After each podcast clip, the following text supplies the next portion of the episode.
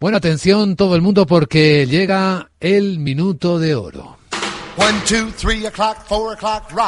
Veamos, Roberto, ¿con qué ideas cerramos en nuestro consultorio de bolsa? ¿Qué te gusta? ¿Qué tienes por ahí? Hoy, un, día, un, minuto de oro que seguro que va a decepcionar a la gran mayoría, porque la verdad es que no veo nada. La, la secuencia, la inercia es la que es, hoy por hoy es alcista, pero en máximos históricos lo que nos aconsejan, no solamente los manuales, sino la prudencia, es no, no comprar. Por otro lado, eh, tampoco veo ningún motivo para deshacer nada de lo que tengamos en cartera, a no ser que de manera individual algunos estén funcionando específicamente mal, ¿no?